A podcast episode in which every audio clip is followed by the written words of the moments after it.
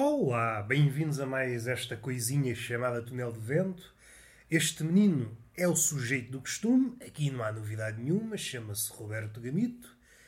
E, mais uma vez, vamos iniciar esta coisinha. Hoje estou com uma dor de cabeça do caralhinho. Essa é a designação científica para aquilo que estou a sentir. Uma dor de cabeça do caralho. E não sei até que ponto vou conseguir fazer o podcast em condições. Felizmente, como a fasquia está tão baixa, dificilmente corro o risco de fazer pior do que já faço. Essa é uma das vantagens de fazer uma coisa medíocre. Eu sou um homem medíocre em todas as esferas em que eu entro. Há esferas em que eu entro para dançar, há esferas em que eu entro para cantar, há esferas em que eu entro para ser gladiador e há esferas, como esta, em que entro para improvisar. Sou uma espécie de. É comediante, artista de vaudeville. É aquele comediante, estou a pensar no Groucho Marx, ora canta, ora diz umas larachas, ora dança, faz um bocadinho, é o homem dos sete ofícios no que toca à gargalhada. Faço de tudo para vos fazer sorrir. E quem diz larachas diz cantorias, diz danças, ainda que vocês não tenham a felicidade que é mesmo essa a palavra, a felicidade de me verem dançar. Eu sou uma espécie, sou uma ave muito dada a danças. Sou muito sublime na dança. Vocês, se me vissem a dançar, imagino que vocês são pessoas normais, sem qualquer propensão para a arte, assim que me vissem dançar, algo descia em vocês. Uma espécie de espírito, uma espécie de musa, ou descendente das musas, que ia segredar ao vosso ouvido algo como: Olha, tu és um pintor. E doravante tornar-se-ia um pintor devido à minha dança. É uma dança magnífica, maravilhosa, digna de figurar no panteão das danças de acasalamento. Já que estamos por aí, falando de danças de acasalamento, eu. Como é que eu hei de dizer? Não é sinto inveja. Também, também porque diante de certos pássaros, aves, eu verifico que não sou capaz de chegar a esse nível. E eu aí fico com o pé atrás e com as penas iriçadas. Então, supostamente, o ser humano tem um miolo gigante. Não sou capaz de superar, nem sequer replicar algumas danças de certas aves. Há aves que dançam que é uma beleza. São dançarinas profissionais e parece que toda a sua vida encontra significado nessa dança. Uma dança que, se correr bem, dá aso a espalhafato, que é como quem diz a sexo. É tudo muito bonito do ponto de vista da arte. Agora vamos analisar do ponto de vista da fêmea. Normalmente, não vou dizer totalmente, porque há sempre exceções, mas grande parte das aves é o macho que dança, é o macho que tem que brilhar. Normalmente, o macho tem cores garridas e a fêmea mais não faz, que é ser uma espécie de crítica de arte. Vai observar os machos. O macho está a dançar, olha desinteressadamente para o macho e vê: não, este não me interessa, este não saracoteia bem o bico, vou ver outro. E assim vai passando de candidato a candidato à procura daquele que melhor, aquele que melhor se exibe na dança engraçado como nós transportamos essa ideia. Não temos a, hum, a consciência da profundidade e do lado animal dessa frase. Não sei se vocês conhecem esta frase ou esta ideia de que o homem que sabe dançar normalmente é bom na cama, mas essa ideia, mais não é, que aquilo que está na cabecinha da pássara. Salvo seja, não vamos para a marotice. A pássara é isso que ela está a fazer quando avalia o macho na selva. Olha, este sabe dançar, sim senhor, é sinal que vai acasalar como deve ser, vai-me dar uma prole com saúde. E é isto que sucede, ou pelo menos sucedia, nos tempos de antigamente, antes da pandemia, quando íamos para pistas de dança, as fêmeas a verificar: olha, este homem sabe dançar, sim senhor, é com esta pessoa que eu quero ir para a cama. E isto tanto é válido para as fatias da população mais jovem como para as velhotas. As velhotas também preferem um homem que sabe dançar. E é aqui que a porca torce o rabo e começa a dançar tango. não somos assim tão diferentes dos pássaros. Tirando as penas, tirando as penas e o bico, se bem que o bico não é aquilo que nos diferencia dos pássaros, o homem gosta muito do bico e é isso que nos aproxima do pássaro. Se calhar, num tempo muito remoto, fomos pássaros. E o bico, vocês percebem onde é que eu quero ir, não vamos por aí, estamos a falar do belo Flácio, é uma espécie de nostalgia bem empratada em que o homem, e pá, o meu passado de pássaro, tão bom, tão bom.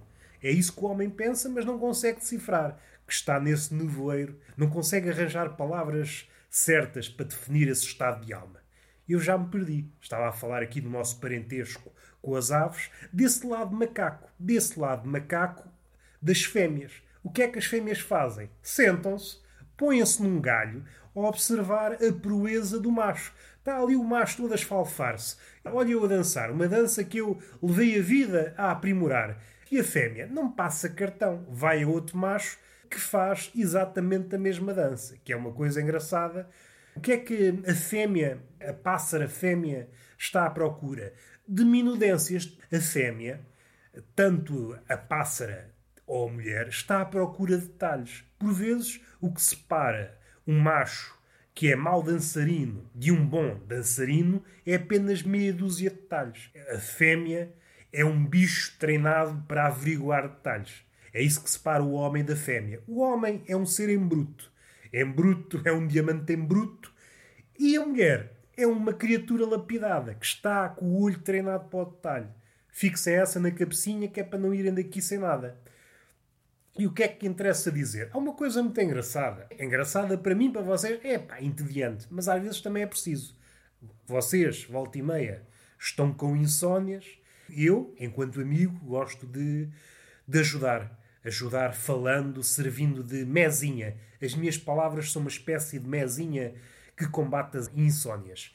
Se faz sentido, se vos ajuda na vossa vida, é pá, acho que não, mas mas é assim, nós temos que lidar com estas coisas que não servem para nada.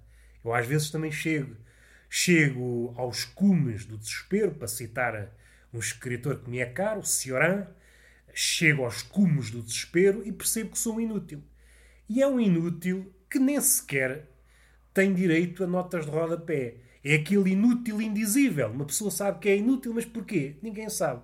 É apenas inútil e, como é um inútil de estatura fraquinha, franzina, não merece sequer qualquer explicação que o embeleze. É um inútil despojado. Não vamos por aqui também. Os cumos do desespero não vamos por aí. Não vamos por aí. Vamos para os supés da mediocridade. Ora, nos supés da mediocridade, para os habituês do podcast, uma das minhas inclinações, para não dizer manias, são os animais. Vários animais, já falei algumas vezes de cetáceos, que é uma das minhas pancadas. Falei de cachalotes já várias vezes. Falei de orcas, acho que menos que o cachalote. Já falei de tentilhões, gosto muito de passarinhos, também gosto muito de pássaras, porque não? No fim de contas, cientificamente falando, o que é, afinal, um homem heterossexual? Um homem heterossexual é um ornitólogo, um observador de pássaros. Sai à rua para ver passarada, com fins claramente científicos. O homem olha para a mulher e para certas zonas da mulher em certos contextos para fins académicos. Uma mulher despe-se à nossa frente e o homem fita a mulher com fins académicos. E nós sabemos. A teoria é muito bonita, evidentemente, é bonita e ajuda-nos a criar uma espécie de fórmula, de generalização. Nós só percebemos se a teoria está correta pondo a coisa em prática. E neste caso, passada a observação para pôr as mãos na massa. E a massa, evidentemente, é carne. Perceber, afinar. É uma espécie de afinação. Perceber, já que estamos na esfera dos pássaros, perceber qual é o canto característico da mulher e em que condições é que ele se produz. E qual é a veracidade desse canto. Indo para a esfera do tentilhão, o tentilhão tem alguns cantos característicos, mas também consegue roubar cantos de outros pássaros. E isso, voltando a esse episódio, o passarinheiro, aquele que cria tentilhões, e há, e há concursos de tentilhões em que o que se aprecia, seja o, o, pássaro em si, a ave em si, eu aqui não sei se é pássaro ou ave. A ave é um conjunto maior, o pássaro é. Eu aqui não vou utilizar a, as categorias corretas, teria que estar a pensar como é que se. Já estou um bocadinho destreinado. Os pássaros é um subgrupo desse grupo maior que são as aves.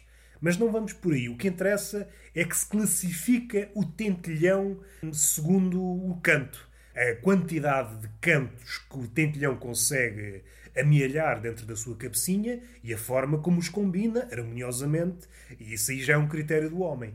E quer-me parecer que o ornitólogo, este ornitólogo caseiro que observa pássaros em zonas fechadas, em quartos, que é um habitat tão bom como outro qualquer para observar pássaros, faz esse papel, consciente ou inconscientemente. No gemido da mulher, a perceber se há será que o gemido está afinado? Será que este é o melhor gemido? Se é o melhor gemido, sim senhor, foi um bom momento. Observei a natureza em todo o seu esplendor. Aí somos uma espécie de ornitólogo barra passarinheiro barra entusiasta da vida selvagem. É isso que nós somos. O homem heterossexual, o homem homossexual não será um passarinheiro, mas será algo semelhante, uma espécie de indiano. Estou a pensar naqueles indianos que são encantadores de cobras, São mais para aí, não são passarinheiros, não põem a pássaro na gaiola, mas querem uma espécie de encantamento da cobra. Fazem ali uma espécie de música e a cobra começa a sair da jarra. Sai da jarra toda, toda dançarina. Vocês não sei se sabem, mas as cobras, a maioria das cobras pelo menos, não me lembro de nenhuma exceção, mas talvez haja, as cobras são surdas. O que elas fazem ao ouvir música são as vibrações e seguem o movimento da flauta, normalmente tocada por indiano. Eu aqui não me acusem de racismo, ou meus bandidos, xenofobia, etc., mas é uma prática muito mais comum na Índia. Não me venham com merdas. Os indianos têm uma ligação muito próxima com as cobras. Cobras capelo, que é uma cobra muito bonita, é daqueles animais que faz parte do meu imaginário. Gosto de ver, mas tenho algum respeito. A cobra capelo pode cegar com aquele veneno. Se eu não me engano, não é um veneno tão forte, não é das cobras mais venenosas que existem. Se nos acertar nos olhos, pode cegar-nos. E só isso já nos mete algum respeito. E o facto de haver pessoas, por exemplo, na Índia, que é um sítio onde as cobras abundam, onde as cobras abundam, é um bom início de poema. Estou aqui, neste sítio ignoto onde as cobras abundam, que pode ser um sítio selvagem ou pode ser apenas uma orgia. A orgia é um sítio onde as cobras abundam. É uma coisa que eu deixo para pensar. Se houver poetas por aí, podem começar o poema dessa forma. Um sítio onde as cobras abundam. Partem daí para a frente em direção a um ritual de purificação. A orgia, eu sei que há muita gente que a condena, eu acho mal, mas do ponto de vista religioso, parece-me um ato benéfico. Ainda que o cristianismo tenha tentado suprimir esse ritual orgiástico que é um ritual báquico, dionísico, que é muito engraçado. Vou-vos dar assim um lamiré. Eu acho que já passei por aqui uma vez num episódio, mas não fui até este pensamento. Já agora ficam com este. Os romanos tentaram chacinar todos os rituais de pendor pagão, mas não conseguiram chacinar o ritual báquico. Isto é, as orgias e tudo o que comportam, os frenesins, o excesso, música, fudanga, banquetes, tudo isso que caracterizava báquicos ou dionísicos ou uns rituais em honra da deusa Cibele, que é uma deusa que também está dentro dessa esfera desses deuses do excesso, outro deus do excesso, ainda que é uma deusa assim um bocadinho, como é que eu ia dizer, singular. E aqui é uma palavra curta porque o deus em si já é singular. Mas estou a pensar na deusa Isis. A deusa Isis, que normalmente associamos ao panteão egípcio, é dos poucos deuses, ou das poucas deusas, que sobreviveram à destruição, à queda do Império Egípcio. Existia o culto de Isis no Império Romano. Foi das poucas deusas que sobreviveu. Era a deusa das prostitutas, a deusa dos, dos renegados, dos clandestinos, dos marginais. Sobreviveu enquanto deusa dessas pessoas. É engraçado como essa deusa, que no panteão egípcio simboliza várias coisas, é irmã e mulher de Osíris, preside ao ritual de ressurreição do deus Osíris e depois transita para os romanos como deusa clandestina, fica patrona das putas, dos maltrapilhos, dos renegados, do pessoal obscuro da sociedade. Ela própria ressuscitou e já me perdi. Onde é que eu ia? Ah, estava a falar. O Império Romano conseguiu suprimir quase tudo do que era a antiguidade. Esses rituais de pendor orgiástico conseguiram sobreviver. Ou seja, o excesso da orgia conseguiu sobreviver ao imperador, aos imperadores, melhor dizendo. E não era por aqui que eu queria ir. Estava a pensar. Esta conversa surgiu quando eu queria traçar. Estava a falar de pássaros, de ornitólogos. O que é que estava antes da pássara? Assim, a traços gerais. Antes da pássara, queria dizer uma coisa. Ah, estava a falar do amor pelos animais e como já falei várias vezes de animais, aqui neste, neste podcast, várias vezes, vários animais, de diversas formas, de forma metafórica, de forma uma observação, de um pendor científico, de galhofa, etc. Na esfera dos cetáceos, na esfera dos insetos, escaravelho bosteiro, gafanhoto, grilo, barata, cigarra. À sua maneira também tenho um carinho especial por cada um desses insetos, os pássaros. Há aqui um paralelismo que eu acho que nunca tracei, que é o paralelismo entre os torninhos, a forma como eles se movem em bando e o parentesco no mar, que é as sardinhas. A forma como as sardinhas se movem em cardume e a forma como os torninhos se movem em bando é muito semelhante. É uma procura da forma. É essa procura contínua da forma que me parece, ainda que sejam figuras abstratas em mutação, me parece muito a condição humana. E talvez seja mais claro nas sardinhas o facto de haver esse frenesim, essa mudança de forma frenética, passar de uma forma para a outra sem nunca se estacar em nenhuma, é uma espécie de nevoeiro de escamas, é uma forma de fugir à morte. Normalmente, esse frenesim, essa mudança de formas, essa metamorfose contínua, acelera na presença de predadores. Mas até isso é vão. Surgem várias vagas, primeira vaga dos tubarões, depois os golfinhos e depois as baleias, e essa mudança, essa procura de uma forma que nos salve, que é muito do homem, que é, no fim de contas, é o eixo principal da obra maior de Ovídio, Metamorfoses, é o homem à procura de uma forma que o eleve ou que o diminua numa certa situação, isso é posto em prática, seja pelos torninhos, seja pelas sardinhas. Essa procura de uma forma, a forma suprema que nos salve. Isso é a demanda, mas o resultado é cruel e é, é o que é, é a morte. A morte chega independentemente da forma que adotemos.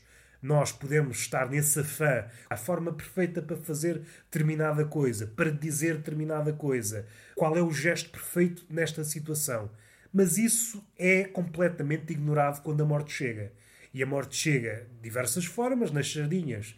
Chega em vagas, os tubarões normalmente são os primeiros a chegar, depois chegam os golfinhos e de seguida chegam os grandes cetáceos, as baleias.